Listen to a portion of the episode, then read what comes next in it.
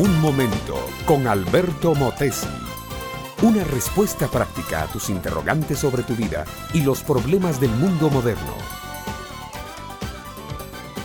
Mi amable oyente, que Dios hoy te inspire y te bendiga. Prosigo hablando de mujeres de la Biblia. Mujeres que dejaron estampado el sello de su personalidad en las páginas del libro santo. Mujeres cuya vida, acciones y palabras encierran una advertencia, una recomendación, un mensaje. Hoy quiero hablar de Tamar, la nuera de Judá.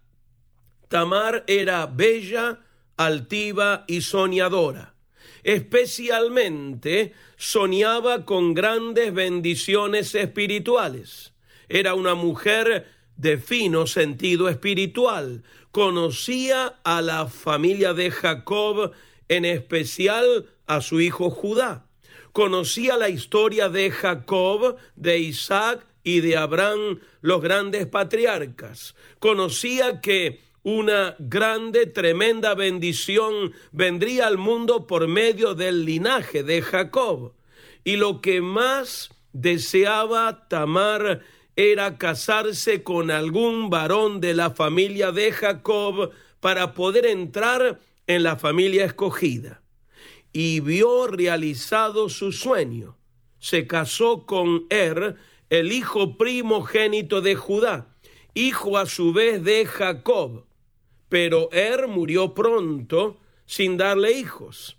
Entonces, siguiendo la costumbre del tiempo, Judá casó a Tamar con Onán, su segundo hijo. Pero este Onán murió también sin darle hijos a Tamar.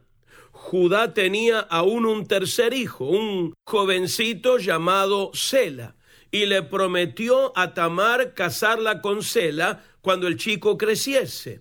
Pasaron los años, Sela se hizo grande, pero Judá no quería casarlo con Tamar.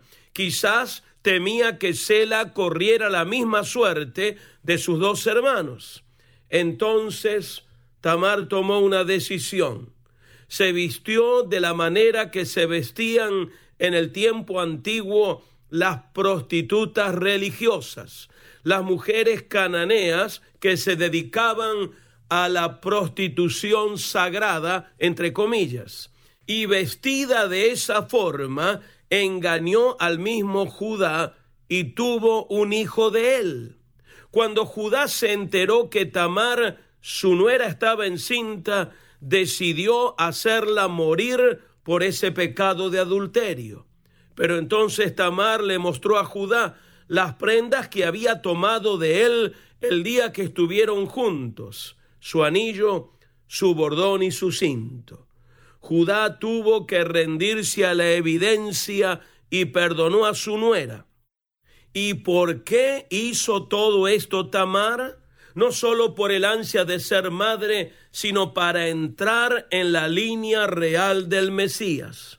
Porque por haber hecho todo eso, Tamar se constituyó en una de las antepasadas de Cristo, el Mesías redentor del mundo. Y por este intenso deseo de entrar en la línea llamada del Salvador, se le disculpa a Tamar la cosa que hizo. No estoy diciendo, jamás lo diría, que el fin justifica los medios, pero sí estoy diciendo que Dios aprueba todo deseo de recibir una bendición espiritual. El que busca intensamente el reino de Dios lo encuentra y todas las demás cosas de la vida le son dadas por añadidura. Busca a Cristo ahora mismo con todo tu corazón.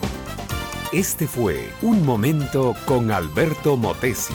Escúchanos nuevamente por esta misma emisora. Educación que transforma. ¿Te quieres preparar mejor? Visita Facebook y busca Alberto Motesi University.